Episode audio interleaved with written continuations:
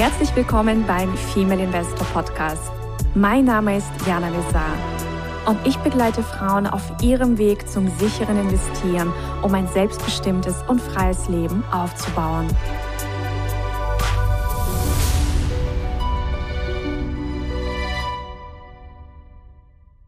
Hallo, liebe Investorin und angehende Investorin. Wie du vielleicht schon an der Stimme erkennst, ist hier nicht Diana, sondern die liebe Susanna. Und wir haben heute mal etwas anderes für dich vorbereitet. Und zwar ist es so, mm, wir bieten ja in der Female Investor Academy auch Kurse an zum Thema Aktien, Börse, Investment für Frauen.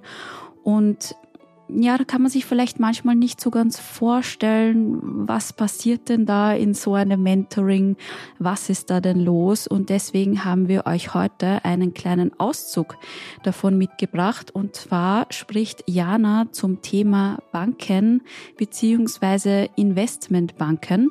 Wie funktioniert sowas? Wie kann man das auch unterscheiden? Und was ist da einfach wichtig zu wissen, zu verstehen? Und genau, freue dich jetzt einfach auf ein paar Minuten heiße Infos zu dem Thema und ich wünsche dir ganz viel Spaß. Perfekt. Dann starten wir auch direkt damit, dass wir uns mal anschauen, was man sich so bei den Banken ansehen kann. So. Und es geht also um die Frage, was sind mögliche Kriterien für eine gute Bank? Denn es gibt natürlich auch Banken wie Santamer. Die Frage ist einfach, wie kann man eine gute Bank überhaupt erkennen? Aber natürlich startet wie immer alles damit, was macht überhaupt eine Bank? Also wie verdient eine Bank denn eigentlich ihr Geld? Und ich habe jetzt hier mal eine vereinfachte Bankbilanz äh, mitgebracht weil es gibt verschiedene Arten von Banken. Also das ganz klassische Bankgeschäft ist im Grunde einfach. Ja, das kann man leicht verstehen. Die Bank hat Kundeneinlagen, hat Spareinlagen. Das heißt, wir alle haben ja Bankkonten. Entweder wo einfach das, das Gehalt eingeht oder wo Unternehmensumsätze eingehen. Es, wir haben vielleicht ein Festgeldkonto, ein Tagesgeldkonto. Also es gibt auf jeden Fall Gelder, die bei der Bank eintrudeln von uns. Und wenn jetzt zum Beispiel Geld auf dem Tagesgeldkonto liegt, dann ist es so, dass dieses Geld dann nicht einfach nur liegt. Das denken zwar immer alle, sondern dieses Geld oder Teile, große Teile von diesen Geldern werden hergenommen und weitergegeben an andere Personen. Ja, das heißt, Cyril hat zum Beispiel ein Tagesgeldkonto und Teile von diesem Geld wird an Andrea als Kredit vergeben. Ja, so funktioniert ein klassisches Bankgeschäft. Das heißt, die Bank zahlt natürlich Zinsen. Also wir als Kunden, die der Bank Geld geben, bekommen dafür Zinsen. Jetzt steigen auch wieder die Zinsen na, oder seit einiger Zeit. Das heißt, jetzt gibt es auch ein bisschen mehr als die letzten zehn Jahre. Und dann ist es aber so, dass die Bank natürlich Geld verdienen muss, indem sie jetzt dieses Geld weiter verleiht. Das heißt, das Ziel ist immer, dass man quasi Zinsen zahlt an die Sparer, aber mit dem Geld, das man weiterverleiht, natürlich mehr erwirtschaftet. Ja, und das ist so das ganz, ganz typische Bankgeschäft. Jetzt gibt es natürlich auch so etwas wie Investmentbanken. Das heißt, nicht alle Banken verdienen nur auf diese Art und Weise Geld. Natürlich ist das so der Klassiker, ne, Geld einnehmen und weiterverleihen. Aber dann gibt es eben so etwas wie eine JP Morgan, eine Goldman Sachs das, und eine Deutsche Bank. die machen nicht nur ein klassisches Bankgeschäft, sondern die haben auch sehr, sehr große Investmentbanking-Abteilungen, also ein großes Investmentbanking-Business. Und das ist etwas, wenn ihr anfangt, Banken zu analysieren. Also da kann es einfach sein, dass wenn man nicht im Investmentbanking gearbeitet hat, dass man da im Geschäftsbericht wirklich nur Bäume sieht, dass man das nicht versteht, weil das sind so viele Fremdvokabeln. Ähm, das heißt, da möchte ich euch einfach so ein bisschen animieren, ganz genau zu, zu verstehen, okay, was ist das für eine Bank? Haben wir es mit einer ganz klassischen Bank zu tun, die im Grunde wie eine Sparkasse, ja, die nehmen Geld, verleihen Geld, fertig. Aber die machen jetzt nicht irgendwie Investmentbanking. Weil was passiert im Investmentbanking? Investmentbanking an sich wird auch ganz oft missverstanden, was da alles gemacht wird. Also viele denken bei Investmentbanking, dass da nur quasi Geld angelegt wird. Ja, weil das startet ja irgendwie mit Investment. Ja, dann denken viele, das hat was mit Geldanlage zu tun, dieses Investmentbanking. Und das ist es nicht. Also es kann ein Teil davon sein. Aber das Kerngeschäft von Investmentbanking ist tatsächlich Finanzierung von Unternehmen. Und zwar auch ganz groß dieses Kapitalmarktgeschäft. Das heißt, man kann sich das Investmentbanking so vorstellen. Also wie verdient Goldman Sachs Geld im Investmentbanking? Sie bringen Firmen an die Börse. Das ist ein ganz klassischer Bereich vom Investmentbanking. Und das ist ein sogenanntes Fee-Business. Fee-Business bedeutet Provisionsgeschäft. Das heißt, das ist ein anderes Geschäft als jetzt hier, also das Kreditgeschäft, wo du Gelder einnimmst von den Sparern und dann weiter verleihst. Das sind wie so, da zahlst du Zinsen und dort generierst du Zinsen. Das ist also wie so ein Zinsgeschäft. Und du verdienst an der Zinsdifferenz. Beim Investmentbanking-Geschäft verdient man an Provisionen, also verdient die Bank Provisionen. Und zwar ziemlich schöne Provisionen. Das heißt, also sie bringen Unternehmen an die Börse. Das heißt, wenn ein Unternehmen einen IPO plant, also einen Börsengang plant, wenn, also das ist, ich, das nennt sich Equity Capital Markets. Ja, das sind also Börsengänge. Kapitalerhöhungen. Sowas ist das, ja. Also, wo man quasi, und deswegen das Wort Equity, wo die Investmentbank, wie Goldman Sachs, dem Unternehmen oder den Unternehmen hilft, Eigenkapital einzusammeln. Dann gibt es Debt Capital Markets. Das ist ein riesiges Geschäft. Da habe ich gearbeitet. Na, das ist der, da ist der Fokus auf dem Einsammeln von Fremdkapital über die Kapitalmärkte. So, Fremdkapital über die Kapitalmärkte, das heißt, das sind Sachen wie Anleihen, das sind Schuldscheine, Schuldschein, Darlehen, das sind Privatplatzierungen.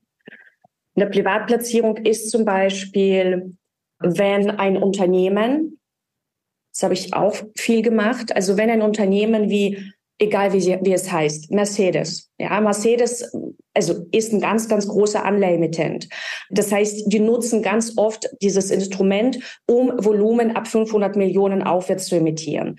Manchmal kann es aber sein, dass die vielleicht eine exotische Währung benötigen oder dass die mal schnell einen kleineren Betrag wie 300 Millionen oder so wollen. Und die sagen, da, wir wollen jetzt gar nicht groß die Bücher aufmachen, sondern die wollen vielleicht nur mit einem einzelnen Emittent, also Investor, eine großen Versicherung zum Beispiel, mit einer großen Lebensversicherung, ein, ein Geschäft abschließen. Dann nennt man das eine Privatplatzierung. Das heißt, das, äh, das ist dann wirklich, also das geht dann gar nicht an viele Investoren, da wird nicht groß darüber geschrieben, sondern im Grunde ist es dann so, Mercedes ruft dann bei Debt Capital Markets an, also früher bei mir, und sagt, ich möchte bitte das und das machen. Und ich schaue einfach über unsere Sales-Abteilungen, wer von den großen Investoren hätte denn da Interesse und bringe die quasi zusammen. Ja, das ist eine Privatplatzierung.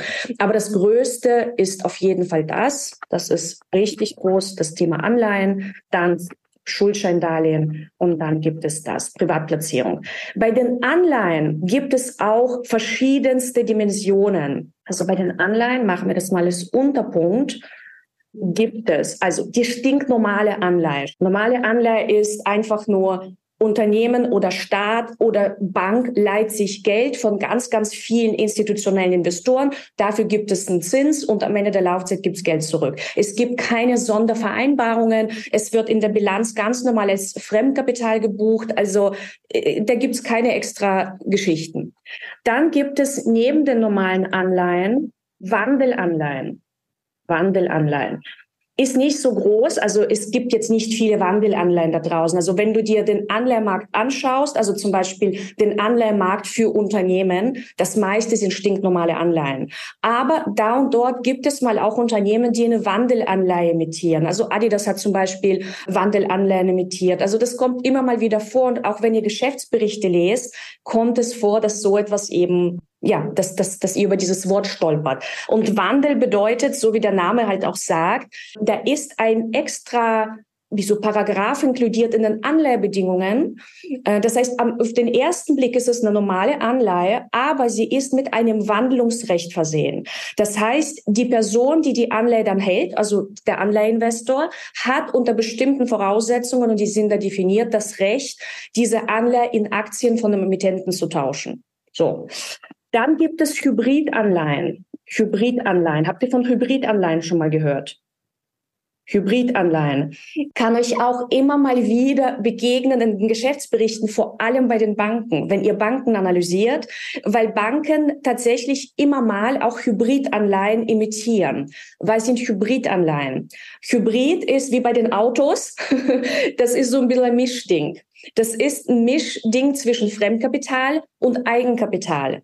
Und je nachdem, welche, also wie man diese Hybridanleihe strukturiert, wird sie in der Bilanz eben nicht als Fremdkapital erfasst, sondern also da wird, also wenn dann Banken zum Beispiel versuchen, die Bilanz zu analysieren und die sehen, da sind Hybridanleihen drin, dann werden sie das nicht als 100 Prozent Fremdkapital verbuchen, sondern sagen, oh, das ist nur 60 Prozent Fremdkapital oder 70 Prozent Fremdkapital. Das heißt, die Hybridanleihen haben einen eigenkapitalähnlichen Charakter und das wird unter anderem dadurch erreicht, dass die teilweise enorm lange Laufzeiten haben, so über 100 Jahre und so. und die sind auch meistens nachrangig oder nicht meistens, die sind eigentlich immer nachrangig. Also Hybridanleihen sind nachrangig. Was heißt nachrangig? Die stinknormalen sind vorrangig. Vorrangig. Beziehungsweise auf Englisch vorrangig, Senior. Und Hybridanleihen nachrangig sind subordinated subordinated. So. Dieses subordinated bedeutet, wenn es zu einer Insolvenz kommt, also Bank geht pleite. Und die hat sich finanziert über die Sparereinlagen, die hat sich finanziert über stinknormale Anleihen, die hat sich finanziert über Hybridanleihen. Dann ist sozusagen, also wenn du in diese Insolvenzmasse schaust, also die, die Gläubiger, also werden zuletzt bedient, also die diese Hybridanleihen haben. Und ganz zum Schluss ist natürlich immer Eigenkapital, also die, die Aktionäre. Deswegen schauen wir auch immer so auf diese gute Kreditqualität. Und Senior bedeutet, also wenn die Bank pleite geht, dann wird geschaut, also wenn es dann diese Insolvenzmasse gibt, dass die Anleihe, diese Anleihegläubiger als erste Geld bekommen. Ja, und durch die verschiedenen, also da gibt es verschiedene Kriterien, wie man eine Hybridanleihe strukturiert, damit sie quasi eine maximale Anrechnung, also als Eigenkapital äh, bekommt. Dass es quasi auf dem Papier zwar eine Anleihe ist, aber ganz, ganz viel davon ist eigentlich Eigenkapital. Ne? Zumindest halt, ja. Das hat dann einfach was damit zu tun, dass die, diese Hybridanleihen helfen, die Verschuldungsgrade zu reduzieren. Also, dass die einfach, ja, dazu beitragen können, eine gesündere Bilanz auszuweisen. Aber wenn man das eben alles nicht weiß, versteht man vielleicht nicht, na, warum. Also, man rechnet vielleicht das eine und dann, also, es ist einfach, man muss für jetzt nur wissen, Hybridanleihen stärken Eigenkapital, ja, oder haben eine, einen positiven Effekt auf, auf, auf das Eigenkapital oder auf die Erhöhung des Eigenkapitals durch die Strukturierung von diesen Hybridanleihen. So, aber auf jeden Fall, wenn man, wenn eine Bank oder damit beauftragt wird, stinknormale Anleihen zu emittieren, Wandelanleihen zu emittieren, Hybridanleihen zu strukturieren, dann bekommen die auch Provisionen. Ja, so machen wir auch hier Provisionen und zwar ziemlich deftige. Also vielleicht um eine Größenordnung zu geben, wenn eine Bank einen Börsengang begleitet und die verdient, also ein Börsengang kostet im Schnitt, ja, je, Pi mal Daumen mit, also je nachdem, welche Banken das Ganze machen, wie groß und so weiter, wie ist, also sagen wir mal zwischen drei und sechs Prozent von der Emissionssumme. Ja, das ist schon ein, ein großer Betrag. Und dann die, die Anleihen. Also wenn ich jetzt früher Anleihen gemacht habe ab 500 Millionen, dann hat die Bank im Schnitt Je nachdem, wie wir verhandelt haben. Aber sagen wir mal zwischen, also eine Million, um die eine Million bekommen. Manchmal sogar zwei Millionen. Also die Range ist da immer verhandeln. Ja, man, je nachdem ist das ein erster Emittent, weil mit dem hast du immer mehr zu tun, oder ist das eben so ein Mercedes, der ständig emittiert, mit dem hast du nicht mehr so viel zu tun. Aber das ist so die Range, was die bekommen. Also es ist schon ein sehr lukratives Geschäft. So, was gibt's noch? Ähm, aber das sind so die Kerndinge. Dann gibt es M&A. Das habt ihr sicherlich schon mal gehört. Mergers und Acquisitions, das heißt Fusionen und Übernahmen. Äh, es ist ja hier schon mal das Thema äh, Bayer und Monsanto gefallen. Klassisches, das, so da, das ist Investmentbanking-Geschäft. Also da verdienen sich die Banken nicht dumm und dämlich, aber die verdienen sehr viel an solchen Deals. Weil wenn du ein M&A-Geschäft machst, das ist eine ist ja die Beratung, wie strukturierst du überhaupt so eine Transaktion und dann muss sie ja auch noch finanziert werden. Ja, das heißt, die verdienen dann an den unterschiedlichsten Strängen. Ja, so äh, M&A. Was gibt's noch? Es gibt Sales, hm, Institutional Sales. Das ist vielleicht besser. Das heißt, wenn ein Unternehmen plant, Gelder aufzunehmen am Kapitalmarkt, egal ob durch Anleihen, egal ob durch Aktien, muss das ja am Ende irgendjemand kaufen. Und diese irgendjemand sind große institutionelle Investoren. Und in den Banken gibt es oder in den Investmentbanking-Abteilungen gibt es eine riesige Unterabteilung, die nennt sich Institutional Sales. Und dieses Institutional Sales gibt es für die Debt-Seite, und für die Equity-Seite. Und ihr Job ist, diese großen Kontakte zu pflegen, um also aufzubauen erstmal und natürlich zu pflegen. Das heißt, also Investmentbanken wie JP Morgan, wie Goldman Sachs oder wir damals bei der Uni Credit mit den Institutional Sales, also auf der Debt-Seite, das sind über Jahrzehnte so große Kontakte aufgebaut worden und die sind sehr, sehr, sehr, sehr nützlich, weil wenn du quasi auf diesen Beauty Contest gehst, also wenn, wenn jetzt, weiß nicht, ein, ein, großes Unternehmen plant, einen Börsengang zu machen oder das erste Mal eine Anleihe zu begeben, dann gehen die Banken auf einen Beauty Contest. Also die gehen pitchen, die gehen sich präsentieren, weil die wollen dieses Geschäft unbedingt haben. Und dann ist es einfach so, dass das ein ganz, ganz wichtiges Verkaufsargument ist, warum dich dann ein Unternehmen tatsächlich engagiert, weil du sagen kannst, schau, ich habe hier 100 Kontakte oder 500 Top, Top, Top Investoren in ganz Europa oder da und da und dort, die dafür quasi also garantieren oder Sorge tragen, dass deine Aktien und deine Anleihen tatsächlich gekauft werden. Früher war es so, dass die Bank noch also wenn so ein Börsengang stattgefunden hat oder wenn auch eine Anleihe emittiert wurde, dass die Bank quasi erstmal als Käufer aufgetreten ist und dann weiter verteilt hat und dann quasi erst gesucht hat, na gucken wir mal, an wen wir das jetzt verkaufen können. Die Zeiten sind ziemlich vorbei. Das wird da und dort mal gemacht, aber jetzt ist eigentlich der klassische Weg, dass wenn dann die Bücher öffnen und die Investoren sind da, um, also, um zu zeichnen, also, dass die es auch wirklich nehmen, direkt im ersten Rang. Und das, also, da ist das, dieses Institutional Sales, ist, das ist eine ganz, ganz, ganz, ganz wichtige Unterabteilung. Und da kommt im Grunde auch dann wieder dieses Geldanlagethema hinzu, weil sie unterhalten quasi die Kontakte zu diesen institutionellen Investoren. Also das sind Pensionskassen, Lebensversicherungen, klassische Investmentfonds, äh, können auch Family Offices sein. Und, und die legen ja quasi dann Geld an. Das heißt, die suchen Geldanlagemöglichkeiten und diese Institutional Sales Leute, die wissen dann ganz genau von ihren einzelnen ähm, institutionellen Investoren, was suchen die. Ja, ähm, also das ist im Grunde ein Vertriebsjob. Also die sind sehr viel auch unterwegs, ja, diese Leute. So, was gibt's noch? Und, und, ja, und die verdienen dann natürlich auch an Provisionen. Das heißt, wenn die da und dort vermitteln, ja, gibt's halt eben auch Provisionen. Es gibt noch Syndicated Loans. Das kann auch unter das Investmentbanking-Geschäft fallen. Weil wenn wir ja unsere Checkliste haben, dann gibt's ja diese Revolving Credit Facility. und die wird genau da organisiert. Ja, also Syndicated Loan bedeutet ein syndizierter Kredit. Das bedeutet, es ist nicht eine einzelne Bank, die den Kredit gibt, sondern viele. Na, also das, das findet man auch ganz oft, dass die dort angesiedelt werden. Ja, aber das ist alles so typischerweise, was man als Provisionsgeschäft versteht und CTS. CTS ist Corporate Treasury Sales. Und da werden so Sachen gemacht wie Absicherungen zum Beispiel Zinsabsicherungen, ja, Absicherungen für Zinsen, Währungen etc. Ja, also da wird ganz viel auch unter anderem mit Hilfe von Derivaten abgesichert. So, also das nur mal so ein bisschen am, am, am Rande, weil das ist schon wichtig, wie verdienen Banken Geld und es gibt eben Banken, die zusätzlich diese Investmentbanking-Sparte haben. Und da muss man verstehen, wie verdienen die.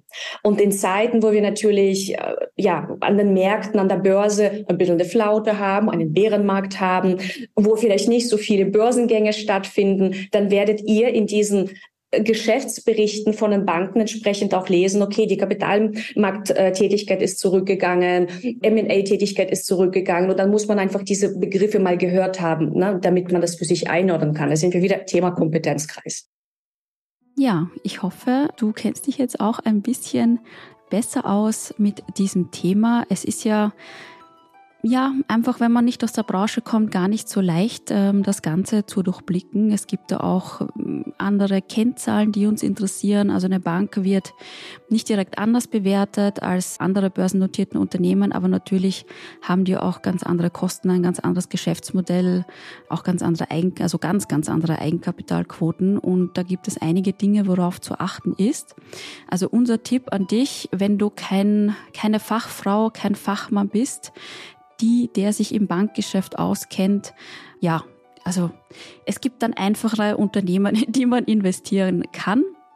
Natürlich, wenn du dich da hineinfuchsen möchtest und sagst, ach, die Bank, die super, dann natürlich schau dir das alles gerne an. Und ich hoffe, dass du über die Folge jetzt auch einiges äh, für dich mitnehmen konntest und Banken bzw. Investmentbanken auch um einiges besser verstehen kannst. Schönen Tag noch oder schönen Abend, je nachdem, wann du das hörst. Alles Liebe, ciao! Das war der Female Investor Podcast. Für mehr Inspirationen, wie du mit Leichtigkeit zur Investorin wirst, schau gerne auf meine Website www.female-investor.com. Bis zum nächsten Mal, deine Jana.